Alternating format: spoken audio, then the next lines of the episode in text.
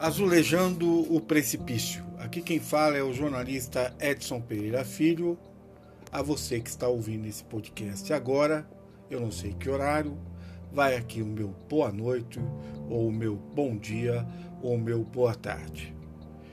E ando, de, sabe, sem paciência para escutar evangélico dizendo que ele é diferente. É, dos evangélicos que votaram em Bolsonaro, que é diferente dos Valdemiros, dos Edir Macedos, dos Malafaias, dos R.R. Soares, desses que são, né, os vendilhões do templo, né, segundo Jesus Cristo, né, que um dia entrou num templo e viu a casa do seu pai ser virar comércio de indulgências, né? comércio de perdões de pecados, desde que se pagasse uma bagatela qualquer para esses emissários, né? essas pessoas que falam por Deus. Mas ando sem paciência porque essa gente votou e fez campanha com o Bolsonaro, levantou arminha, e etc, etc. E agora faz o papel assim de que eu eu não tenho nada a ver com isso. O mundo já o mundo já estava aí, o Bolsonaro já estava aí. Eu não tenho culpa, tá todo mundo dividido agora, um brigando com o outro, não sei o que. Esse papinho furado, né? Todo dia e que a gente poderia arremeter, já que essas pessoas não leem a Bíblia, quem lê a Bíblia para elas são os pastores, né? Os pastores é que leem e traduzem e interpretam. E, e são, sua, os pastores, na sua esmagadora maioria, são semi-analfabetos, incapazes de ler a Bíblia naquilo que ela tem de essencial e importante, que é a figura de linguagem, e não ao pé da letra, como eles, como eles traduzem. Né? Quando se diz que o mar abriu né, lá no tempo, não significa que o mar tenha uh, uh, se afastado para que o povo de Deus passasse no meio do mar. Não foi isso, né? Isso daria para discutir mil coisas a respeito e sobre o que essa poesia, porque a Bíblia é uma poesia escrita por várias mãos, né? Mas eu não quero me perder nisso. Um dia, quem sabe, se vocês me pedirem, eu posso até escrever sobre essa situação, sobre como ler a Bíblia de maneira uh, usual e crítica, né? Mas vamos lá. Essa gente está dizendo que o povo, né, que está dividido, é um ódio, todo mundo odeia todo mundo, essa coisa toda, né? Que eles não têm culpa nenhuma. Desde Barrabás e Jesus Cristo, o mundo anda dividido. E por uns simples motivos. Existem gente com caráter, gente decente e existe bandido, né? Existe bandido. O que eu posso fa fazer? Não posso fazer nada. Você diga com quem tu andas e eu vou dizer para você quem tu és. E isso não tem nada a ver com a Bíblia, né? Muita gente diz que isso está escrito na Bíblia. Não está escrito na Bíblia. Então, primeiro momento, tá todo mundo agora, né, tirando o corpinho fora, especialmente os evangélicos, né, que votaram em massa em Bolsonaro. a religião evangélica no Brasil, ela tem 42 milhões de seguidores. Com certeza, 40 milhões votou em Bolsonaro. Isso não é eu que estou dizendo. Na, na, época eu lembro que até saiu uma pesquisa pedida pela Globo News ao Ibope e lá estava constatado que a maioria esmagadora votou em Bolsonaro. Então quero deixar bem claro agora. Meu comentário que vai seguir daqui, daqui em diante, ele está baseado na regra e não na exceção. Não me venha com essa conversinha depois que, ah, não, não, mas eu não fiz isso. A, a igreja faz, o pessoal faz, mas eu não. Eu não estou comentando a exceção, querido. Estou comentando a maioria. A maioria votou em Bolsonaro. A maioria fez arminha com a mão. Olha, é cristão e fez arminha com a mão. A, ma a maioria prega matar na bala, né? Qualquer pessoa. Cristo subiu aos céus com dois ladrões e foi conversar com o Pai. E foi crucificado porque vocês escolheram salvar Barrabás, como sempre fizeram. É só pegar a história, ver a história. Vocês sempre escolheram Barrabás. Né? Na política agora, vocês escolheram Bolsonaro. Né? Que é um miliciano, um bandido, né? metido com narcotraficante, tortura, apoia, apoia a tortura. É um canalha. Né? E vocês, desde aquela época, desde Jesus Cristo, Jesus Cristo eu lembro que as pessoas saíam dizendo assim: olha, ele chutou ah, os senhores do templo, os pastores, né? Foram lá contar na orelha de, do César, lá que no caso era Pilatos, né? E aí Pilatos, por se sentir pressionado, não, vamos prender ele, senão eu vou perder minha autoridade, né? É, e Pilatos também, é aquela coisa do bom senso, né? Todo mundo vai, não, a gente precisa ter bom senso. Bom senso para lá, bom senso para cá. A gente precisa ir pelo caminho do meio, ter equilíbrio. E aí, né? Pilatos, espertamente, do bom senso, virou pro povão, na democracia, né? Povão, o que, que vocês querem? Barrabás ou Jesus Cristo? Né? O povão escolheu, escolheu Barrabás, né? Diz que a voz do povo é a voz de Deus. Eu tenho lá as minhas sinceras dúvidas, né? Sobre isso. Bom, pouco importa. O que importa nessa história é que uh, o povo sempre jogou com a desinformação, ou uma parcela desse povo. E que a gente não pode ser Maria vai com as outras, né? Acreditar em tudo que, que, que cai na nossa frente. Pior ainda, pediu para o pastor ler a Bíblia para nós, traduzir a Bíblia para nós, dizer o que ela diz. Ué, que negócio é esse? Né? Eu, eu que tenho que ler, eu que tenho que entender. Isso é muito perigoso, né? Porque aí o cara pode contar a mentira que ele quiser. Né? E essa coisa de dizer, não, nós temos que ser equilibrados, temos que ter, estar no centro das coisas, não podemos ficar discutindo, nós somos cristãos. Ah, é? Eu tô de saco cheio dessa ditadura do centro. Eu tô de saco cheio dessa coisa, né, do caminho do meio, do equilíbrio, né? Eu de saco cheio de quem caga regras, né? Caga regras como se fosse o dono da, da verdade, né? Porque não é isso, né? Aqui no interior tem uma fala que ela é esclarecedora. Eu não gosto dessa gente que fica em cima do muro, né? Não quer se comprometer com nada, não tem posição. Não, não, eu não, eu não, não quero conflito. Eu sou uma pessoa equilibrada, sou amigo de todo mundo, não quero confusão, né? É, esse papo furado, esse lesco-lesco, né? Que a gente tá cansado de saber. E aí fica no, no meião lá, numa boa, né? Enquanto acontece a desgraça, né? Para essa gente, ah, tem um ditado caipira que diz o seguinte: eu não gosto de gente que não sabe se caga ou, ou se senta em cima da moita. É? Eu não gosto de gente assim. É, é Para mim é, é, temerário. Né?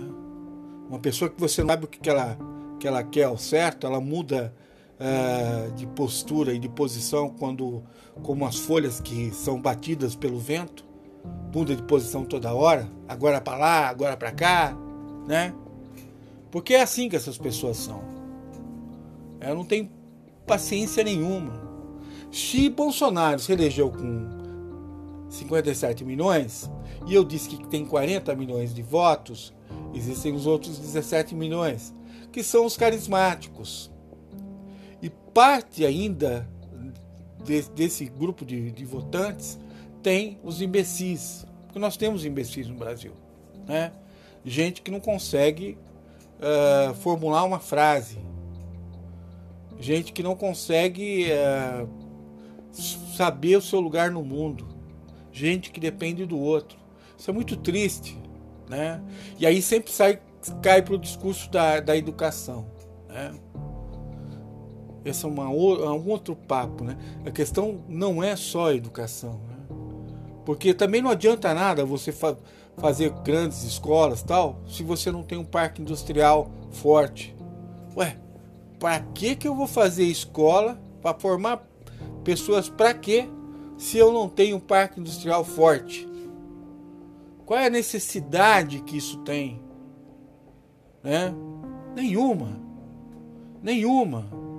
Então, isso depende de governos, né? Isso depende de quem nos representa. Mas essa turma, depois que entra lá, até prova em contrário, esquece da gente. Inclusive pastores evangélicos, eleitos evangélicos, né? porque são, tem uma grande, uma bancada, a bancada evangélica uh, no Congresso ela é fortíssima. Mas só que ela esquece do povo, esquece da vacina, esquece do emprego. Sabe por que, que esquece? Porque estão lá, bom vivans, né? Ficam quatro anos sem serem cobrados. E aí depois vem pedir o voto. A vacina não chegou, existem 40 países sendo vacinados. Aqui não chegou. Nós somos o segundo país onde mais se morre pessoas de Covid. E a vacina não chegou aqui.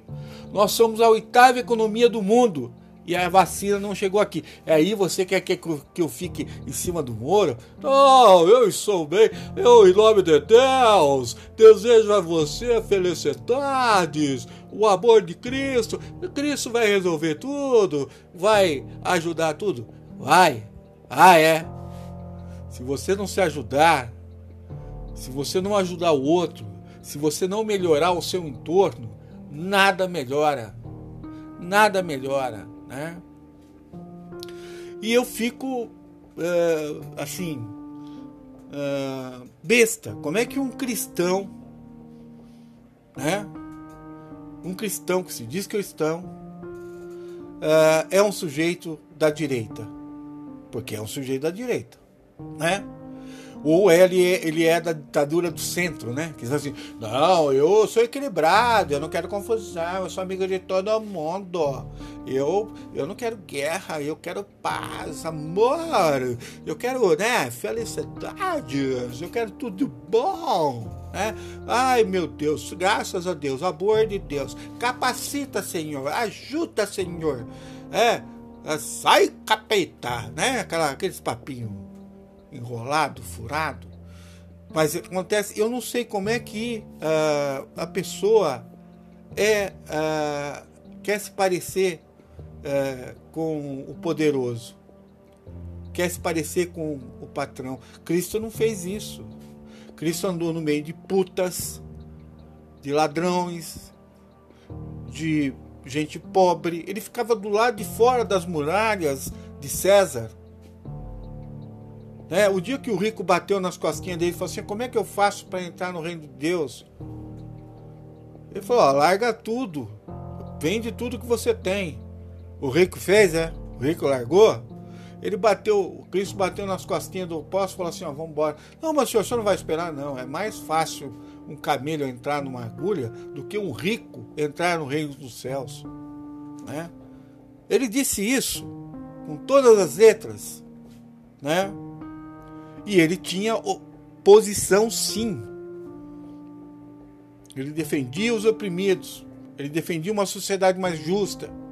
Agora, quem não tem capacidade para ler, ou quem fica né, desdizendo aquilo que Cristo deu, disse, falou, né, sacramentou, quem fica fazendo isso o tempo todo vai pagar o preço. Né? Então não vem, venha com esse papinho de Senhor, a glória, não sei o que, não sei o que lá, porque de cristão vocês não têm nada. Essa, esses evangélicos que eu conheço, que eu vejo aí, eu estou falando da maioria, hein? Eu estou falando da regra, eu não estou falando da exceção. Então, se eu estou falando da maioria, eu estou dizendo assim: essa gente tem muito mais a ver com o capeta, com os poderosos, do com, com Cristo, né?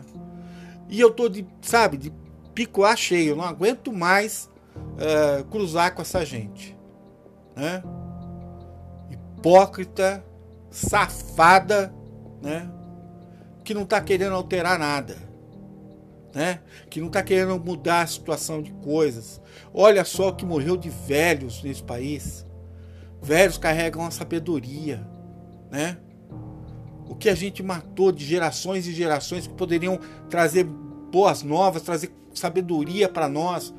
Nós matamos 132 mil velhos nessa pandemia.